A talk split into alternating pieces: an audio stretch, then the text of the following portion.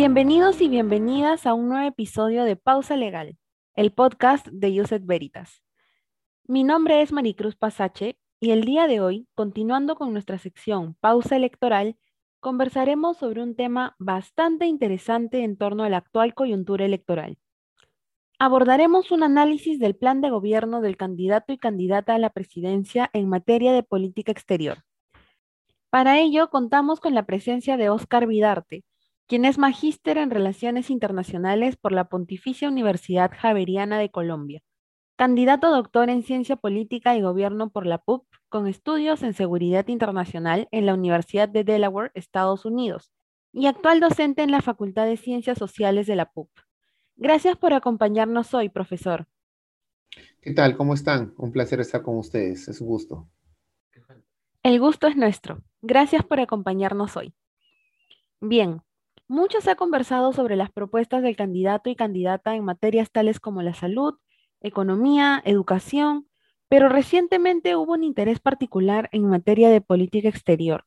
¿Cuál es la importancia e incidencia de las relaciones de política exterior hoy en día? ¿Surgen nuevas necesidades en las relaciones de los estados a partir de la pandemia? A ver, en principio, la política exterior no suele ser un tema de tanto debate en estas coyunturas electorales y es que el papel del Perú como un país mediano en la región y pequeño en el mundo es bastante menor, digamos, dentro del ámbito internacional. Y nuestro país tiene algunas prioridades pues estructurales que terminan siendo más importantes en el debate electoral. No es casualidad que en el último debate en la ciudad de Chota no haya habido ninguna referencia a la política exterior. Es más, si uno ve las últimas elecciones, las referencias a política exterior son muy, muy, muy pequeñas, muy chiquitas el 2006 hubo alguna referencia en torno al TLC con Estados Unidos y algunos temas se hablaron al respecto. El 2011 Chile tuvo algún tipo de participación. Acuérdense que estábamos en pleno proceso con Chile ante la Haya. Eh, el tema del diferendo marítimo me refiero. Así que yo creo que, que, son muy escasos los momentos en los cuales la política exterior termina siendo relevante. Sin embargo, hay una agenda, y es que como tú lo planteas en la pregunta, hay una agenda internacional muy, muy, muy relevante. Y una agenda además que está cambiando mucho. En los últimos años y en la última década se habla de crisis del orden westfaliano, se habla de crisis del multilateralismo, que en la región se ve con particular importancia. Se habla de crisis del orden liberal y de la globalización y del capitalismo y de la democracia pues occidental. Se habla de una serie de escenarios complejos, difíciles, que está atravesando el mundo y muy cambiantes.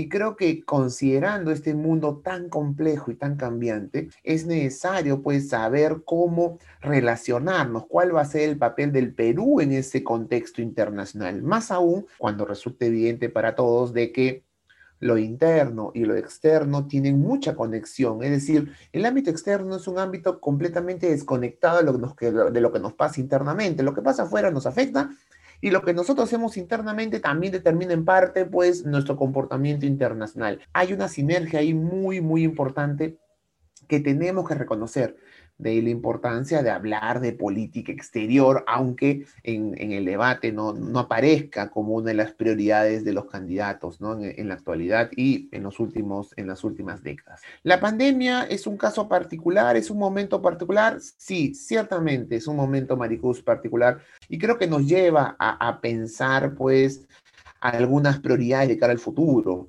Por ejemplo, es importante pensar en la cooperación. Slavoj Zizek dice textualmente que la cooperación resulta un tema o va a resultar un tema más importante del que ya era. La única manera de hacer frente a escenarios de crisis similares de la que estamos viendo y que probablemente se repitan en el futuro, crisis globales, sanitarias, también podemos hablar de medioambientales, podemos hablar también migratorias, etcétera, es cooperando cooperando a nivel regional y mundial, lo que hablamos como gobernanza regional y mundial. Es necesario cooperar a todo nivel. Es el único camino que tenemos para hacer frente a, este tipo de escenarios y creo que lo que ha demostrado la pandemia es lo poco que sabemos cooperar, ¿no? El papel del OMS ha quedado muy desprestigiado más aún después de la salida de, de, Estados Unidos durante el gobierno de Donald Trump. Qué poco hemos podido cooperar, por ejemplo, para hacer frente a la compra conjunta de vacunas que no lo, conversamos, lo discutimos, pero no lo hemos logrado. ¿Por qué? Porque priorizamos nuestros propios intereses. La pregunta es, ¿vamos a poder cooperar? Me parece que la cooperación surge, como dice Cice, como una necesidad, si es que realmente queremos hacer frente a este tipo de situaciones que van a ser más recurrentes. Así que la cooperación, por ejemplo, surge como un elemento que en el contexto actual sobre todo por la crisis en la cual se encuentra, el multilateralismo, tiene creo que mucho mayor importancia. Solamente para señalar un ejemplo de lo que la pandemia nos, nos debería llevar a conversar. Hay muchos más temas en los cuales podríamos seguir profundizando, porque la pandemia creo que ha generado y genera un debate importante acerca de cuál debe ser la política de nuestros estados. Por ejemplo, uno de los temas que surgen rápidamente es qué hacer con nuestros connacionales en el exterior casi 4 millones de peruanos en el extranjero. Y evidentemente en los últimos años, o en el último año y medio, hemos visto cómo ellos también han sufrido la pandemia y han requerido de la ayuda del Estado peruano, porque son ciudadanos peruanos que viven afuera. Así que yo creo que hay una serie de temas que merecerían discutir y que la pandemia lleva a conversar en materia de política exterior. Ha quedado bastante claro y es muy interesante lo que nos comenta, profesor.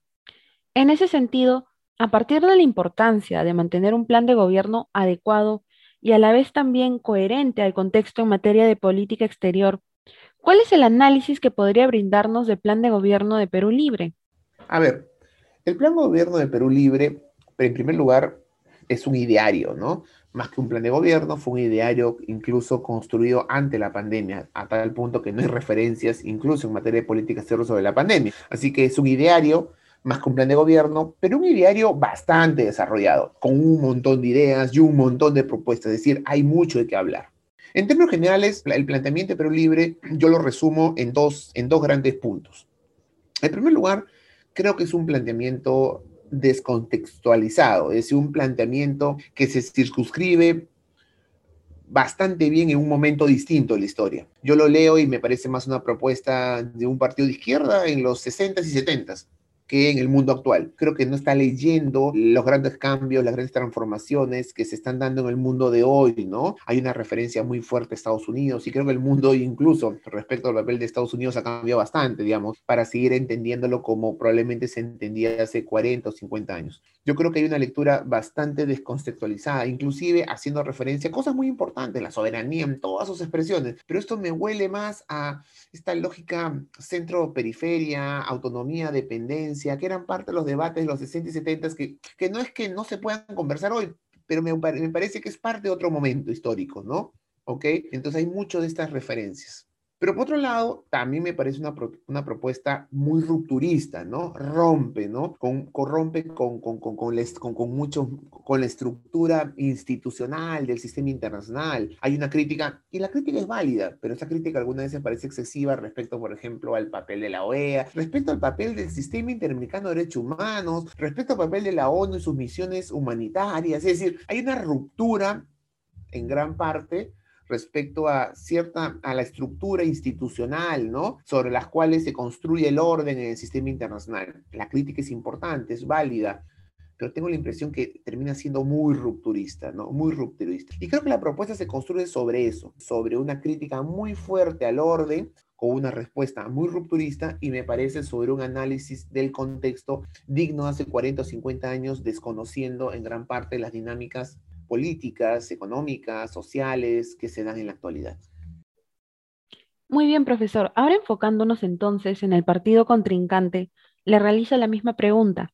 En materia de política exterior, ¿cuál es el análisis que nos podría brindar sobre el plan de gobierno de Fuerza Popular? Bueno, respecto a Fuerza Popular, probablemente es todo lo contrario, digamos. Si la propuesta de Perú Libre era extensa, llena de ideas y de propuestas, lo cual nos permite hacer un análisis, ¿ok? La propuesta de Fuerza Popular es todo lo contrario, es carente de ideas, es muy flaca, no hay mucho de dónde, de dónde tomar. Es muy general, te habla acerca de cosas muy básicas, la importancia del multilateralismo, la importancia de la integración, la importancia de fortalecer el papel de la diplomacia peruana. ¿Y cómo? Sea, ¿Qué significa eso? ¿no? ¿Qué significa la integración? ¿La integración la entiendes como cooperación o realmente entiendes la integración como construcción de supranacionalidad, Alianza del Pacífico, nivel sudamericano, nivel andino, la comunidad andina? La verdad es que no hay respuestas. Hay, hay expresiones muy vagas y generales sobre lo que piensa, lo que piensa hacer. Es más, y cuando hay menciones, pues no son muy afortunadas. Por ejemplo, hay una mención textual al Grupo de Lima y dice que el Grupo de Lima tiene que ser reformulado para convertirse en un espacio de coordinación política. Y la verdad es que es un error. El Grupo de Lima nace básicamente para hacer frente al tema de la democracia en Venezuela y fracasa, y fracasa. Es decir, el fracaso es evidente a tal punto que hoy en Estados Unidos y en otros países se piensa o se discute acerca de la posibilidad de crear algo, que suplante el Grupo de Lima.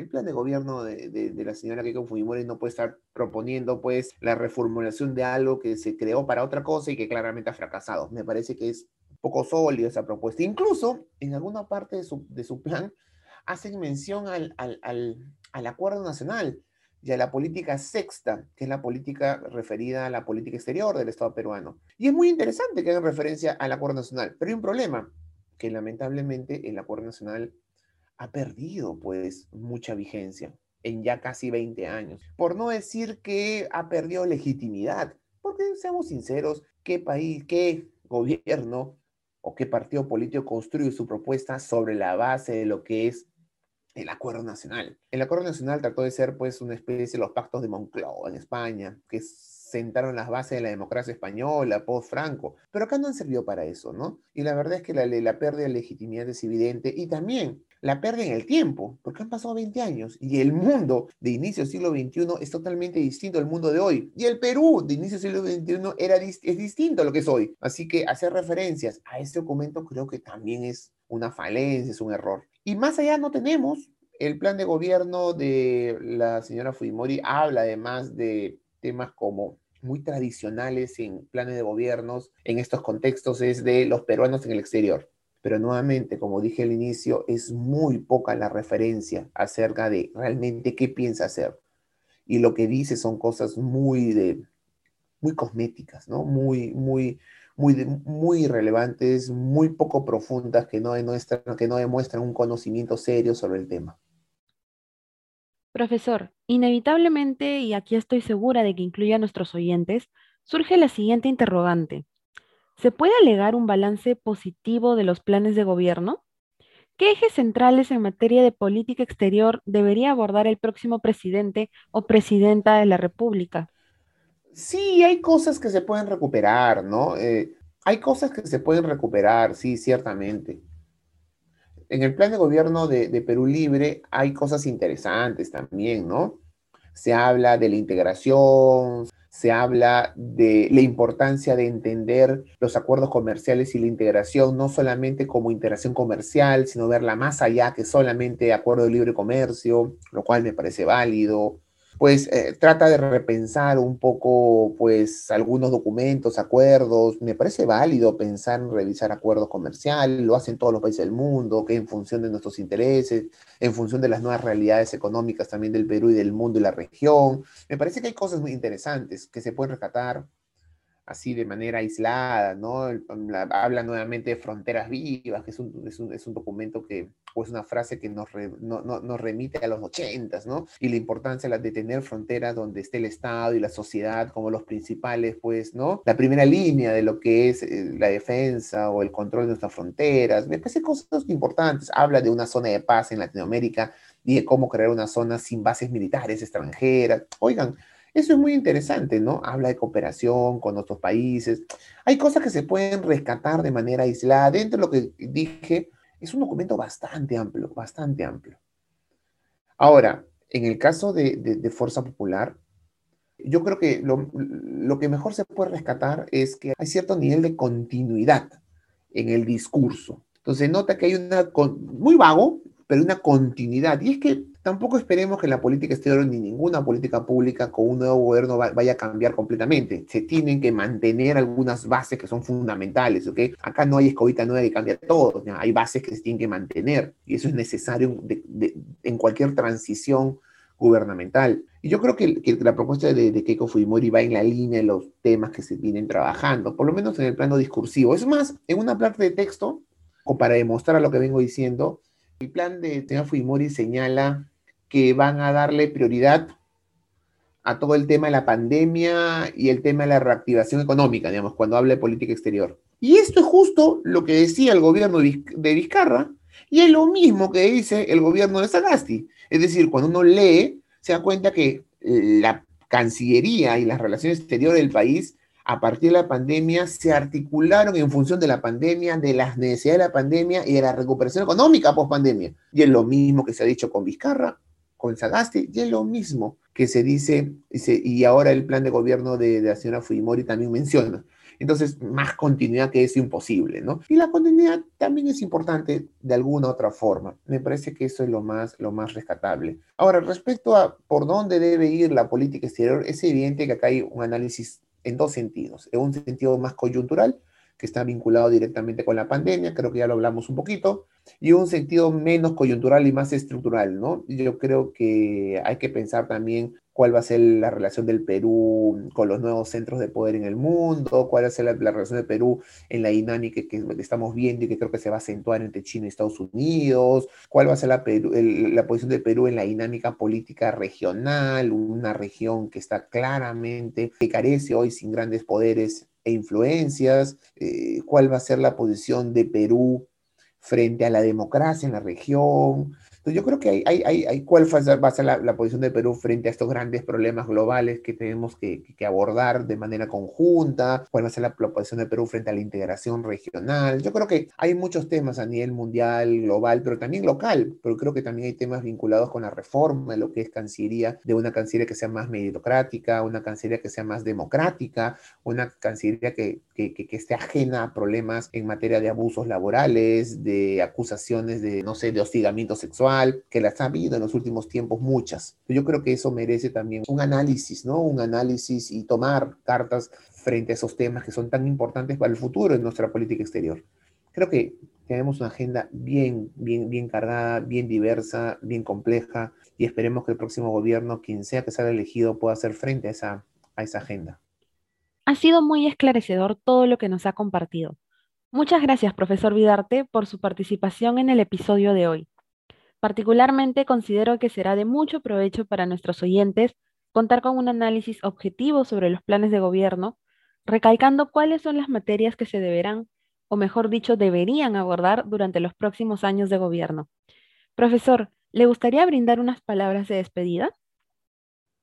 No, gracias Maricruz por, por gracias Maricruz por la ya toda tu, tu organización, por la invitación para mí ha sido un gusto hablar de temas que además son los que yo estudio, son los que yo comento, son los que trabajo en mi día a día y esperando que las elecciones pues eh, traigan cierta tranquilidad a, un país que se encuentra bastante movido en esas últimas semanas y que, y que traiga también tranquilidad en los próximos años. Los últimos cinco años han sido muy difíciles y, y, probablemente los próximos cinco años puedan ser aún más difíciles y espero que me equivoque, ¿no? Y la política exterior se construye también sobre cierta estabilidad. Gobiernos débiles, inestables, no pueden desarrollar pues grandes políticas exteriores y ahí, como, como pasa en otros ámbitos de la gestión pública, pues terminamos perdiendo una oportunidad, ¿no? Una oportunidad y esperemos que el próximo gobierno pueda ser bastante hábil y sensato para, para construir una, cierta estabilidad y, y podamos desarrollar y satisfacer nuestros intereses como país en el plano interno, pero también en el plano internacional. Después de eso, Nada más, nuevamente agradecerles y quedo con ustedes para cualquier otra ocasión. Gracias por colaborar con nosotros, profesor Vidarte. Esperamos contar con su participación en una próxima oportunidad. Muchas gracias a ustedes por escucharnos en este episodio de Pausa Electoral. No se olviden de seguirnos en nuestra nueva página de Instagram como arroba pausa legal. También nos encuentran en Facebook, Twitter, Instagram y LinkedIn como arroba Veritas. Así también no se olviden de seguir a nuestro portal jurídico IUS360 y a nuestra plataforma de desarrollo social Siembra. Los y las esperamos en un nuevo episodio. Hasta pronto.